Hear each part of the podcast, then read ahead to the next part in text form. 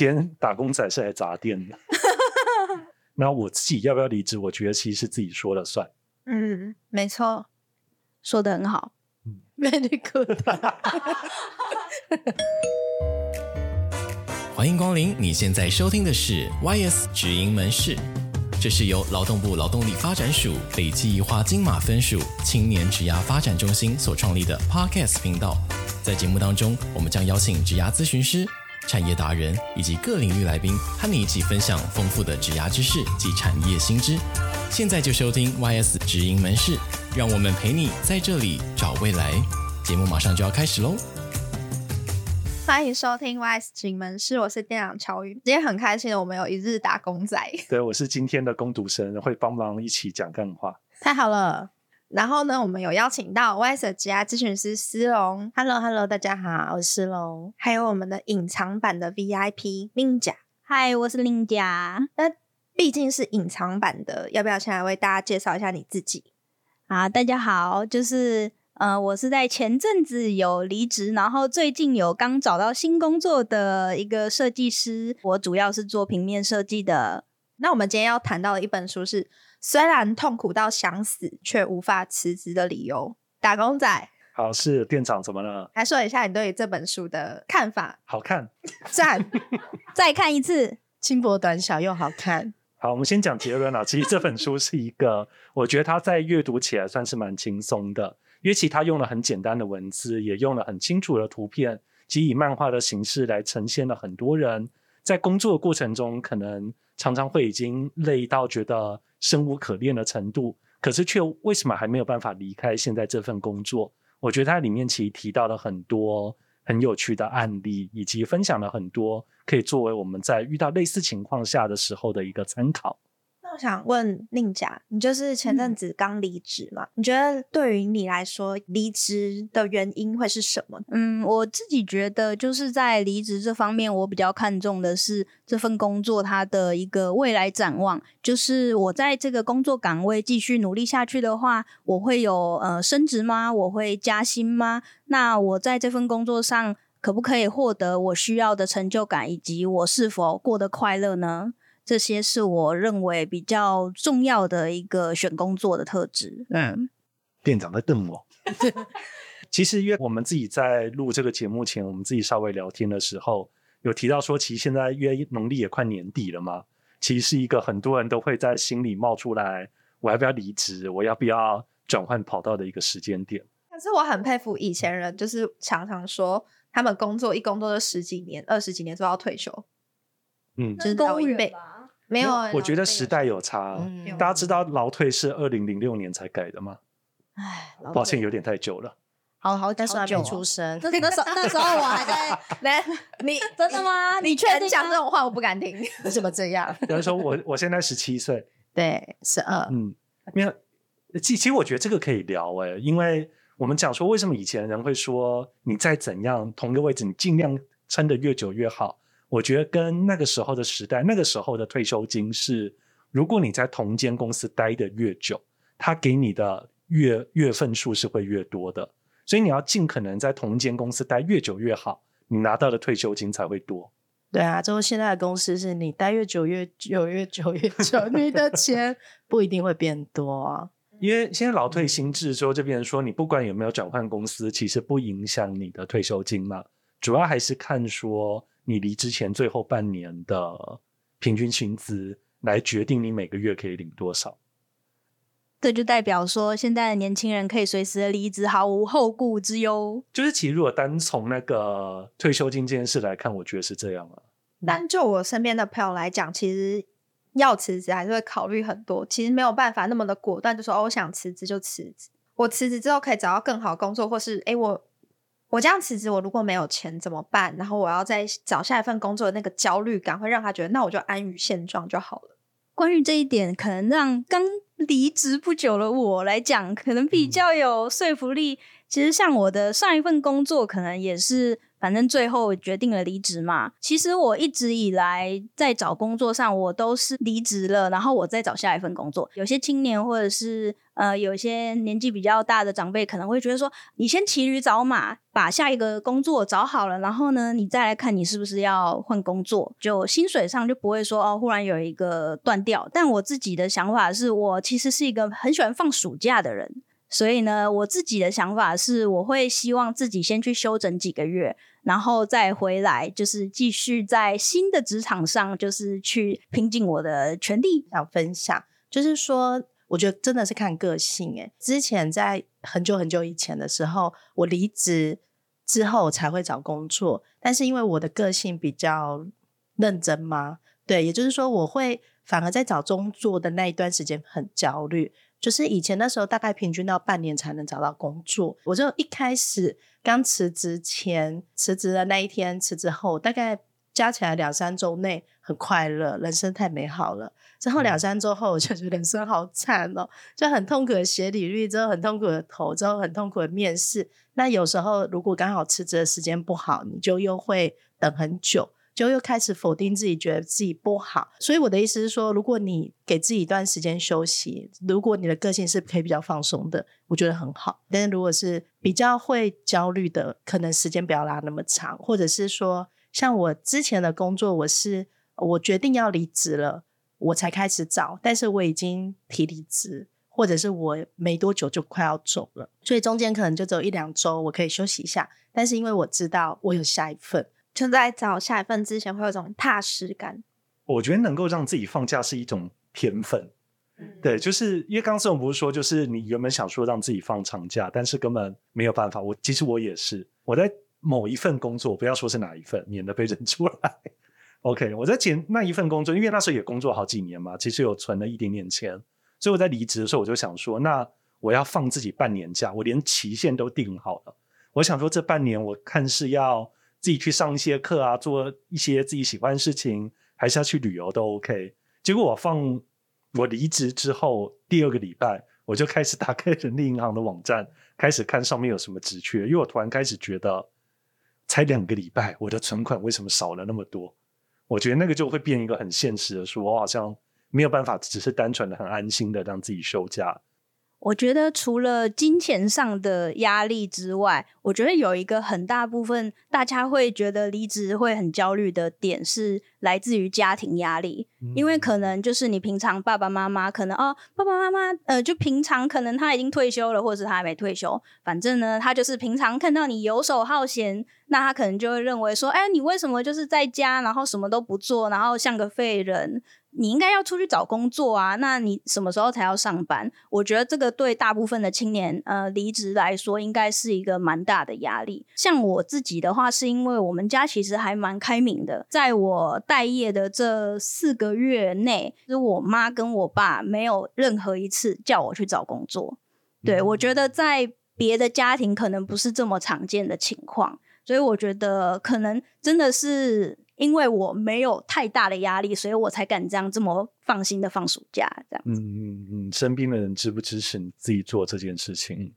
对啊，我我就想到我很久很久以前，我那时候在台中工作之后，我跟好朋友一起住，就那时候就是没有就辞职了嘛，那想说要放松一下，但是就这样找了找了半年，对，就是严重到连要买一颗鸡蛋都会很挣扎说，说啊要买吗？那个钱。的那个状态，因为我家在云林，为什么我一直跟在台中不回家？因为回家会被念，我不敢回家。Uh、家人就是一开始就会打电话一直在噼里啪啦一直骂，说他不赶快找工作，不然回云林啊，巴拉巴拉巴拉。后来我爸有一次打电话来，就是跟我说，真的不行你就回来，爸爸养你。哦，那时候好感动哦，听起来真的非常的感人。家人的这句话其实很重要，我觉得很温情。反正后来我就找到工作，在台中工作嘛。但是也因为我爸曾经讲过这句话，后来的工作崩溃了，之后我我就回云林工作，我就后悔了。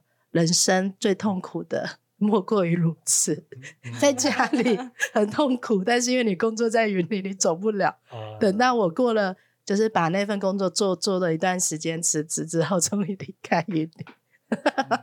不要被骗了。对，其实这个是那个也有地缘的问题啊，就你刚好不想待在那个地方。对，毕竟台北还是有很多的娱乐嘛，娱乐生活。对对对对对，嗯你想把这段留下来吗？这还好啊，我爸妈又不会听。对，刚才刚才店长还咳了一声，我在想是不是我们讲了不该讲的话，呃，没有，他只是想咳。普通的咳嗽。对我只是想咳嗽。嗯，就是呢，其实我有一个朋友，就是他其实是学弟，就是年纪比我们大家都小。然后呢，他最近刚找到人生第一份工作。那其实。找到第一份工作，然后可以稳定的有经济收入来源，其实是一件很让人高兴的事情嘛。听起来是这样子，但其实他们家的家庭压力是很巨大的。他第一份工作拿了五万块的月薪，嗯然后很对，在嗯一般的，就是对一般人来说，其实这个薪水已经算是很不错了，而且是新鲜人，没有任何工作经验，高高过平均月薪不少。对，然后呢，但是他的爸妈却说，为什么只有五万块？所以他的压力就很大，就是变成说，嗯，已经拿到月收入五万块的工作了，而且工作的也不错，然后工作也是轻松的，嗯然后各方面都很不错，但是他爸妈就是不满意，对，所以就算你不离职，也会有来自家庭的压力。所以他后来有继续在那份工作待吗？他现在目前还在那份工作上待，但是就是变成说，他同时要。呃，对抗家庭的压力，就是说这是他自己的选择，那他不想要被干涉，那就是可能他要持续去跟家庭去做一个抗争。我觉得这刚好跟我们今天其实原本在聊这本书是一个反过来的状况，因为我们原本书的内容大概就是提到说，诶，如果我想离职，可是我身边的人可能会一直阻止我嘛，啊，你这样收入也不错啊，你现在可以赚钱不是很好吗？啊，人家可能比你还辛苦啊，同期的同事不是也都过得很好吗？就是会有这种各式各样阻止我们离职的声音出现吗？不过我刚才那个故事就有点反过来是，嗯嗯，声音是叫他离职，叫他去找下一份，可是他要努力的赢，想办法去对抗这个声音。我觉得真的是有时候要辞还是不辞，都会有很多需要去考虑的部分。是的，没错。我们就来偷偷工商一下这本书的内容，因为其实刚才听到这的时候，我就会想到书里面其实有提到一个例子，我自己觉得蛮好玩的啦。就是说，当我想要离职的时候，可能我们身边的人会告诉我们说：“你现在这样过得也还好啊，别人比你更辛苦啊，你干嘛没事要离职？你应该再多撑一下。”可是我自己是，包含我自己当初以前的离职经验，我自己是觉得说，很多这样各式各样的意见，终究是别人的声音。那我自己要不要离职？我觉得其实是自己说了算。嗯，没错，说的很好。Very good。因为我有我平常喜欢在网络上面去听各式各样的实况嘛。那个时候有一个我很喜欢的实况主，他节目过程中说，他觉得人生中绝大部分的问题都可以用两个答案来回答，那就是哎，店长啊，你现在这工作也不错啊，你干嘛要离职啊？别人比你还辛苦啊，关你屁事。对，就是这个，这是我觉得是一个很棒的答案。那还有另外一个，哎，我也很累啊，我每天工作也这么辛苦，你这比起来不算什么吧？关我屁事。对，就是这两个答案。对，所以总结出来，其实很多我们的攻读生提到的例子，你就用两点解决大多数的问题，但其实也不能这么，嗯，这个在心里想就好。对，在心里想就好，你就是不能直接讲出来。它其实算是一个我们内心自己知道，我们其实做选择的时候，我们是要自己去为自己的选择做负责。而不是哎都靠外人的意见、外界的眼光去决定，说我做的下一步决定对不对，是不是好的？其实我觉得这个在心理学上面就叫做界限嘛。但我们当然可以理解，像刚才那个宁甲提到的例子里面，可能父母会有他的考量，就是可能有更好的薪资，嗯，或者在其他案例里面会说，哎，其实你这工作也是有它的优点嘛。呃，或者像反过来说，今天我要离职。那我的家人是愿意支持我的，不会给我压力，他可以当愿意让我待业相对比较长的时间。那我觉得，当然我们有时候是也是会参考别人的一些想法跟意见，可是参考跟我一定要听他的说法，一定要这样做，我觉得是两件事情。而这件事情，我觉得就是所谓的界限。那刚才店长讲那两个答案，不管是关我屁事也好，或是关你屁事也好，我觉得有时候是我们在心里去跟别人的意见。画出一条界限的时候的一个提醒自己的答案吧。就像我们亚洲人，其实就是比较不知道是那种儒家思想还是什么，我们很容易会被家人所影响，甚至就是很习惯去听话，这样子的过程也很容易让我们有时候没办法切割说，我们现在心里的这个声音说，哎，你不能离职，你心里真的是这样想，还是是可能是你心里的爸爸妈妈，就是那个对你而言很重要的人的话？我觉得更多的去思考的是，这是你的人生，你想要活着什么样子？例如说世俗都会说，可能你几岁就要买车买房，几岁要结婚，几岁就要谈恋爱，几岁就要干嘛？就是我们很容易会被这些外面的他们。的就是世俗，对对对对对，就特别容易被他们影响。可是你你要去想一想，说这真的是你要的吗？因为就像这本书，他也说，你如果受伤了，或者是你怎么了，甚至是你都一直在流泪了，对，那你要听听你自己心里的声音。之后你现在不管你做任何决定，是你自己决定的，而不是等你受伤了之后，等你什么了，公司也不会为你负责，甚至你的父母。也没办法为你的人生负责，他们只会心疼舍不得，但是他们没有办法帮你做什么，所以要靠自己的力量去了解自己到底要什么。因为像这本书，它就有一个画面，就是一直在那个的痛苦中，到最后他的路就只剩往，就是一条很崎岖、就很很辛苦的一个往上的那个路。到那个时候，你可能都不知道你还有什么选择，可其实人生是很广阔的。嗯，我觉得越是被逼入那个绝境的时候，嗯、其实我们越。越难说用一个比较客观的视角来评估，很难跳脱。对，我是不是还有其他的选择啊？其他的工作机会，好像会反而会变成一种，哦，如果我今天离开，我就没有下一步可以走的那种感觉。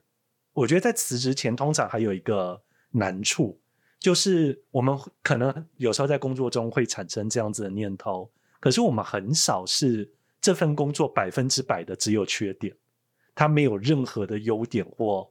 还愿意让我留下来的地方，因为如果没有他，薪水又很烂，然后又不会有升迁机会，没有未来，没有发展性，工作又辛苦，上司又很难相处，同事也很讨人厌。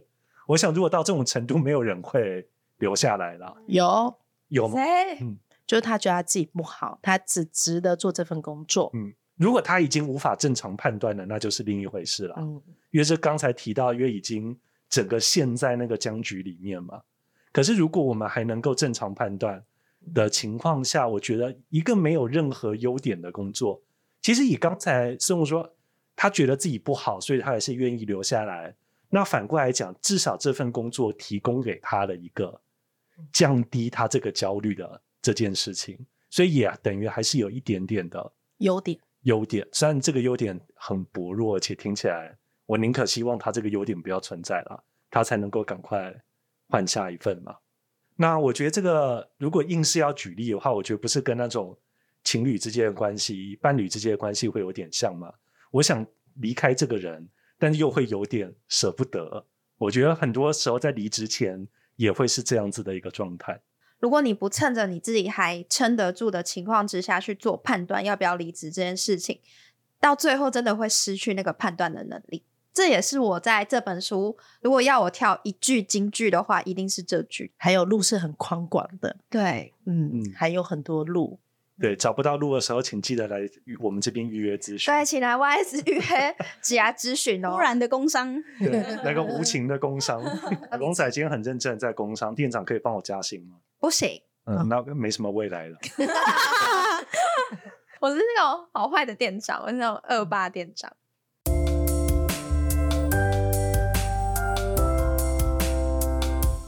为什么我同事都可以，然后我却不行？嗯，针对这个问题，我自己觉得，就是每个人的特质跟他能力的高低，还有他能够忍受的那个范围都是不一样的。像是有些同事，可能他对于同事间的协作，他非常的擅长，但是他可能工作的能力相对没有那么专业。有些同事，他可能是相反过来。我觉得这个是很难去以工作能力去衡量的，因为有时候在一个职场上生存，你需要的不只是专业的能力，你还需要就是可能你要跟上司打好关系，你要跟同事啊，今天去吃个饭啊，然后今天去吃个炸鸡呀，都是有可能的。有时候在职场上受欢迎的人，不一定是工作能力最好的人，那反之亦然。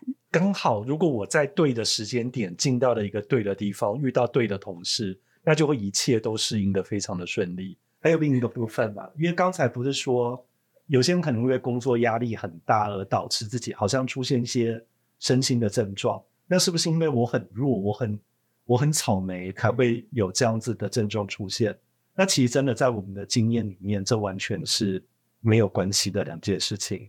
因为每个人都有自己擅长跟不擅长的。每个人如果以过敏来说，每个人的过敏源都不一样。所以我今天会出现这个症状，有可能是，但是后天的环境我遇到的，当然有可能是一部分原因。但其实有一部分，我觉得其实是受到生理因素的影响，可能是天生的体质，呃，比或是让我比较容易对这些情绪、对这些世界有比较高的敏锐度。那我觉得这个都不代表说我是软弱的人。就是我我想要讲，我最近看的一部韩剧叫做《精神病房也会迎来清晨》，他讲到一句话，就是说，好像那些比较善良的人特别容易罹患这些疾病，例如说他们很容易共感他人的情绪，或者是他们很容易在意他人的感受。例如说他觉得很难过、很不舒服，别人让他怎么样，或者是他想要让别人更舒服，所以他就是去。就是等于是委屈自己，对，那他这样的委屈自己，他就是像是他的心一直拿刀去割自己，去伤害自己，因为他并没有好好的对自己好，他而是更在意他人的观感。某种程度，他太善良，他太在意他人了，反而让自己更痛苦。之后，他也不知道怎么办。我觉得有时候从另一个角度来看，就那种很自我中心的人，很不在乎别人的观点或眼光的人。就某方面来讲，他是把自我照顾做得很好。其实我也蛮佩服这这类型的人。对啊，所以就很像前面讲的那个界限，除了你跟家人的界限，还有甚至是你跟工作的那个界限，心理的界限。我是为了我的目标，我是为了什么，所以我去做这个。我不是哦，就是别人，或者是说哦，我就是不能力不好，所以我才要加班什么？你要说就是这间公司有问题。就是原因不会只有最后一根稻草，对，原因绝对是前面堆的那一堆草，只是刚好不小心最后一根掉下来，燃烧殆尽了，燃烧火鸟，火鸟，这样呢？燃烧完了吗？之前燃烧完了，所以赶快去灭火了。对，要把那个情绪的堡垒再重新组起来。因为我们讲到辞职这件事，不是很多，通常前面会经历一个阶段，是在工作中不停的忍耐嘛。我觉得反过来，反而是那些更坚强，或者像刚才我说那些最温柔的人，反而在这个过程中会容易伤害自己，容易忍耐过度，直到一个不小心，他崩溃的时候，才发现原来自己已经忍耐到极限。像我有一个朋友，他就是在剧组工作，他很喜欢这个工作，但他的主管很会骂，怎样都骂，做什么事情都骂。他回到家第一件事情就是哭，天天哭，然后也抱怨说这份工作让他觉得很累，但他又想继续做下去。有时候就是他们的那个最后一根稻草燃烧殆尽之前，他们就他们没有回顾真的这么严重了之外，他们好像就是觉得我还可以撑。所以这样我就有点好奇了，因为我想有辞职的想法是我们每个人在工作中都一定曾经冒出来过的。单纯问大家的意见，就是如果今天我想辞职，有没有什么样的条件是我们可以判断还值不值得？继续待在这个工作，我觉得有一个还蛮有趣的一个方法是，你要去看看镜子里的自己，因为很长就是在你已经撑不下去的时候，你觉得镜子里的那个自己长得好丑，好讨厌我自己。像我在之前的职场工作之中。我也有遇过类似，就是比较会 PUA 的主管，他还蛮看人下菜碟的，就变成说是他有一个他特别喜欢的一个员工，那他就会对那个员工非常非常的好，就是帮他端茶送水，甚至帮他买便当，他也可以提前下班，然后晚来上班，就是各种的待遇都非常的好。那我们其实是负责同样一个业务，就我们是同事嘛，我就会觉得说，为什么主管总是偏爱那一个员工呢？是我哪里做的不好吗？后来就是变成说，我会变怀疑自己，我是不是不好，所以我的主管才不喜欢我？那我是不是不值得获得我主管的喜欢，所以他才这样对我？每个人在遇到类似的事情的时候，可能都多多少少会开始自我否定。后来就是我发现这样子做其实是不对的，是因为我真的就是可能每天哭，就是我每天回家，我就一想到我明天要去上班，我的我的心好累，我不想要去上班。然后我我甚至觉得说，希望我明天可以生病，这样我就不用去上班了。那我觉得到这种程度的话，就是因为我那时候其实是有寻求比较专业的一个协助，知道说可能这份工作它是我没有办法再继续坚持下去。那思蓉呢？我觉得最基本的，就像我前面讲的，你要去思考这份工作对你而言到底是为了什么。讲一下，就是我。很多年前的一个经验，就是说我那个时候是真的很夸张，每天加班哦，回到家应该都十点十一点，持续了至少一两一两三个月吧。每天骑机车至少就三十到一个小时，看有没有塞车。我就每天骑机车一边骑一边哭，这样我觉得人生好累哦。但是就觉得这算不算一种危险驾驶？很危险啊！边哭边骑车，对啊。往后飘，之后眼睛真的开发，之后一边一边吃，之后还要一边吃个那个那个什么菜包，这样一边吃一口就骑车骑骑骑这样子。你怎么吃得了菜包 然后骑车啊？你要、哦、没有，因为要赶时间呢、啊，要赶上班。对，你又没有时间在那边吃，那个过程其实真的很辛苦。我是真的是每天哭，中午吃饭的时候我也在哭。但是问题是没有任何人知道，就是我同事、学生都没有人知道，就我自己默默的。所以后来我大概做了三个月之后，我就提离职。他们就是有问我为什么要走，我就说哦，就是 家人怎么拉回去之类的。那是因为后来我就在云林找到工作，我就回去，因为那份工作真的就是同事就是一直在占学历啊，一直说你们在烂学校，就是而且我又很年轻。对，我就大学毕业没多久，他们就是都蛮资深的，而且我又不是图书馆系的，就他们就会一直弄我，聚会也都不让我参加。可是我就是很认真在工作，那很 认真的加班，很认真的做事情，大家都在加班，其实大家都压力很大。在那个过程，我就是觉得说，毕竟是我自己选择我喜欢的，那应该要撑下去。那撑一撑，后来会离职也是因为发生一些事情之后，我才去思考到底我人生要的是什么，所以我后来才又。转换领域就是念心理智商。对，我想讲的就是，如果你每天都在哭了，你可能要思考一下。我那时候是连看到书都反感的，我这么喜欢书的人。书中有提到一些，就是你可以觉察一下，我现在对于这个工作究竟是不是已经快。濒临到不行，或是我觉得我身心状况已经没办法再继续下去。它有几个依据，像思荣刚刚还有我们的宁甲都有提到说，就是突然流泪这件事情。我每天哭，或是我不自觉的，哎，我怎么眼泪就掉下来了？像我很常看我们攻读生那边偷偷落泪，在心里在滴着血泪，被迫加班。然后还有就是像大家有提到说，当时你喜欢做的这些事情，没有那个热忱想再去做的时候，他说有一个词是动弹不得。你做不到你平常时能做的，你也没有那个兴趣热忱想去做你想做的。再来呢，我觉得这还蛮有趣的哦。他说，当你身上出现疹子，你知道你身体其实可以反映出你心里的状况吗？尤其是刚刚我们不是有提到过敏源，其实你在接触你讨厌的人的时候，你身体上会出现一些反感。哎，起疹子了。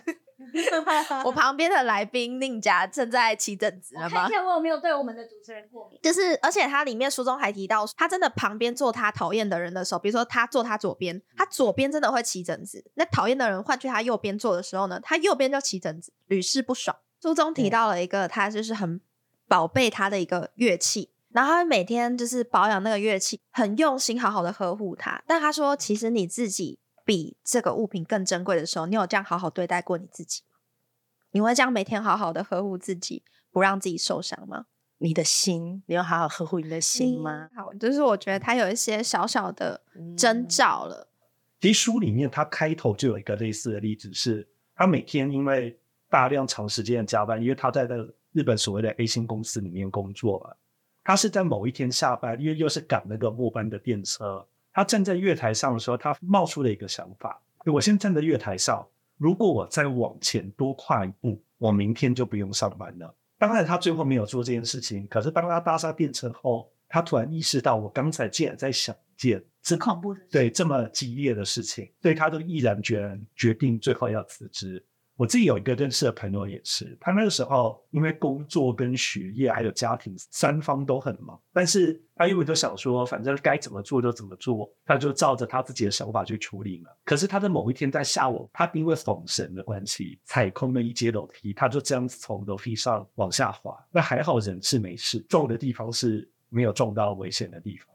那他才突然意识到，原来他自己的状态已经糟糕到连走路都没办法好好走了，他才知道原来自己压力已经这么大。发现很多人其实是在他的人生真的已经碰到某一个很危机的状态的时候，才意识到原来自己的处境已经这么的危险了。那我觉得这个就回到我们刚刚前面提到，有时候工作压力啊，我们常说压力其实会促使人成长嘛。但我自己觉得，有时候我们需要去区辨的一个是，这个压力是促使我们成长的压力。还是正在对我们造成伤害的压力，因为我觉得让自己受伤和让自己挑战困难是完全不同的两件事情。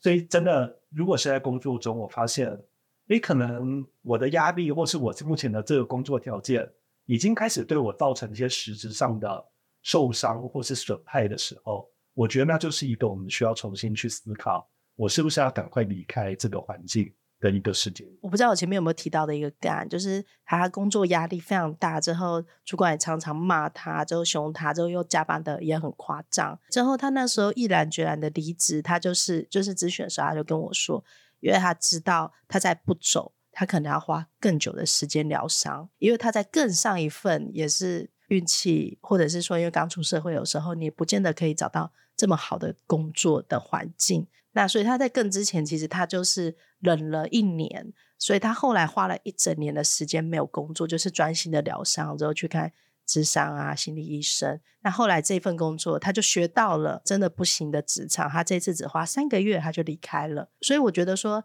有时候真的你换工作，虽然不见得越换会越好，但是你透过这些过程都不会是白费的，你可能会学到很多什么叫不好职场。然后什么是，你也会学到一些工作的技能，甚至累积一些经验，那这对未来都会很有帮助。嗯，我也想补充一个点，就是不是有一句话叫做“预防胜于治疗”吗？嗯。我觉得在你去面试公司的时候，你要去观察你去应征的这间公司它的一个企业文化，然后趁你可能走上公司的楼梯的时候。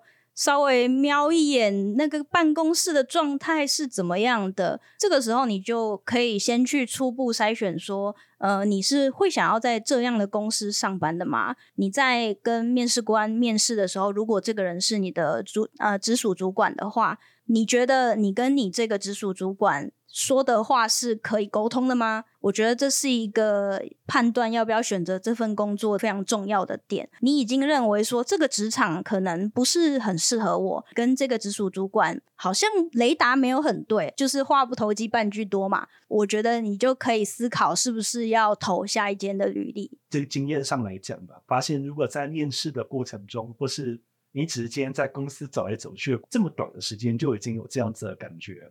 通常这家公司十之八九不太适合自己。我觉得大家真的要多多相信自己的直觉，因为像我自己，我找工作的直觉通常非常准，不是不是说那种啊，我会我会占卜，我会预知之类的这种，是跟我讲话的这个人到底我适不适合跟他共事。对于这一点，我是还蛮有感应的吗？至少目前为止，只要是呃，我有直接看到我的直属主管的，通常过的日子都还不错。像我刚刚讲的一个例子，就后来我有去帮他查，其实那间公司有很多那种劳资纠纷，例如说都不给加班费啊。大家可以直接上网去搜寻劳基法违法记录，会连接到劳动部的网站，它是有一些这个记录可以查询，很重要。对。或是有面试去，如果那间公司有些可能之前在那边待过的员工，也会分享。有，我每次去面试都在分享。至少查不到，总比查到一堆好。就越像思彤刚刚有提到，有可能在面试中我们觉得他不错，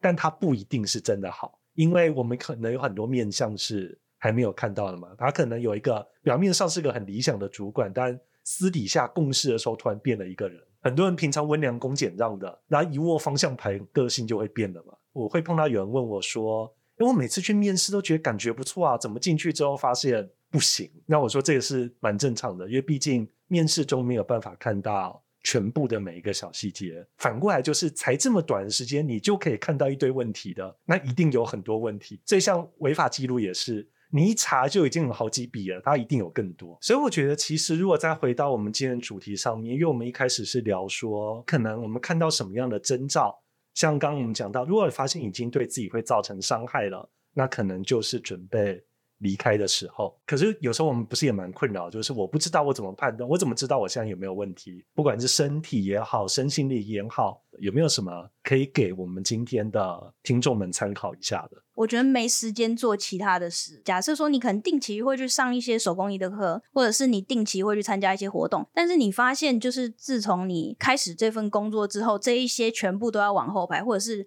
根本就没有在你的生命中出现了。那其实这是一件很可惜的事情。工作跟生活无法平衡之后，下一步就会开始崩解了。还有一个征兆是你会开始一直熬夜。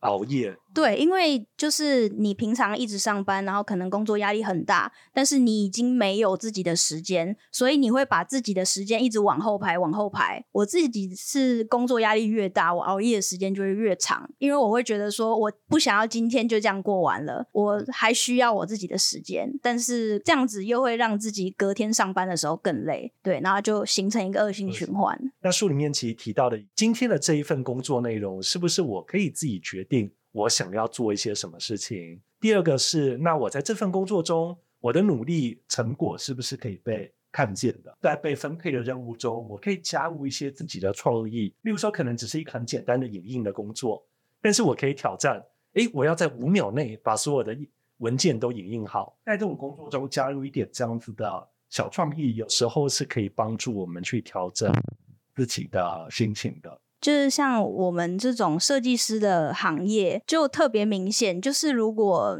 主管就是对于我们创作出来的内容，他是包容力更大的，或是他更愿意让我们去尝试一些新的表现形式、新的碰撞的话，通常就是我们在工作上获得的成就感都会是比较大的。因为我以前有在就是比较保守的企业工作，可能他们就会限制说，呃，你这个文宣你不能。使用到绿色，不能使用到蓝色，嗯、然后呢，常常会被限制哦。这个东西我们不能接受，它太前卫或者是怎么样的。那你可能在这份工作就会缺少一些成就感，因为你觉得好像就算换另外一个人，好像也 OK。那我一定要做这份工作的意义是什么呢？常常就会怀疑自己。对啊，就是这也让我想到，就是那个工作的可控制感。对，我记得我有一份工作，就是长官真的人很好，就是你只要达到你的 KPI，你要怎么做都可以，你要怎么加班都可以。那份工作虽然很辛苦，就是常常全台北啊、双北跑来跑去，加班很晚，甚至是下班后还要回来什么的，但是我做得很开心。而且刚好那份工作也是像如说的，就是你是可以看得到有些回馈或者是什么。那份工作也是助人的工作，那我可以常常面对个案或者是他们的家属，很多的感谢，就谢谢你的帮忙什么。我觉得那一种可以。很快看到回馈，甚至是你这个工作你是可以有一些控制的部分，真的是就会做得还蛮不错的。我那时候应该加班不知道有没有四五个小时以上，甚至是有一个月可以放到那么久的假，但是没办法放。对，我的意思是说，但是很开心。我记得之前听过一个案例，虽然他蛮极端的，他就是一个热爱工作、热爱公司的人，所以他每天都很乐意的在公司加班。忙的时候，他就直接睡在公司两三天都很正常。他甚至每天都提早两三小时到公司，先把办公室打扫干净，等着大家来上班。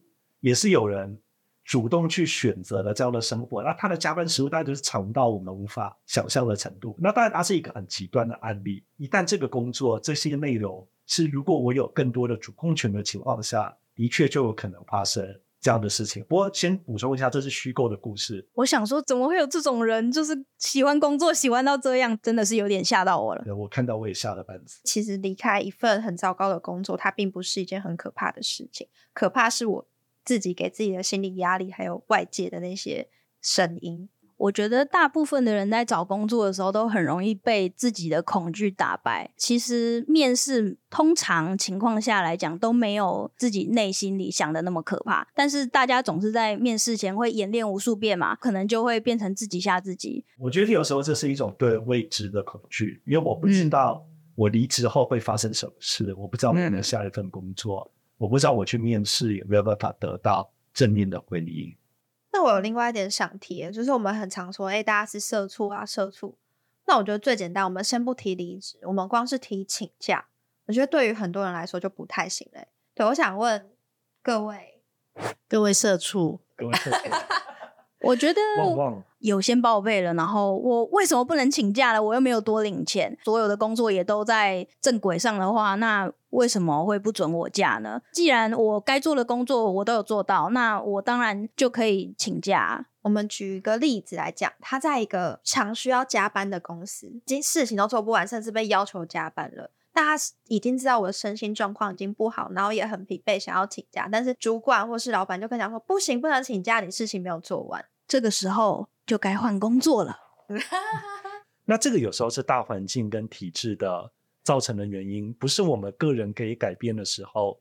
那我觉得，如果我妄想自己能够拥有改变公司的力量，我觉得是有点。不太合实际状况的期待了，会有点不自量力啦。我一个人怎么有办法改变一个公司呢？而且公司如果照着制度来，照着合理的制度来，就会倒塌。那这个是公司的问题。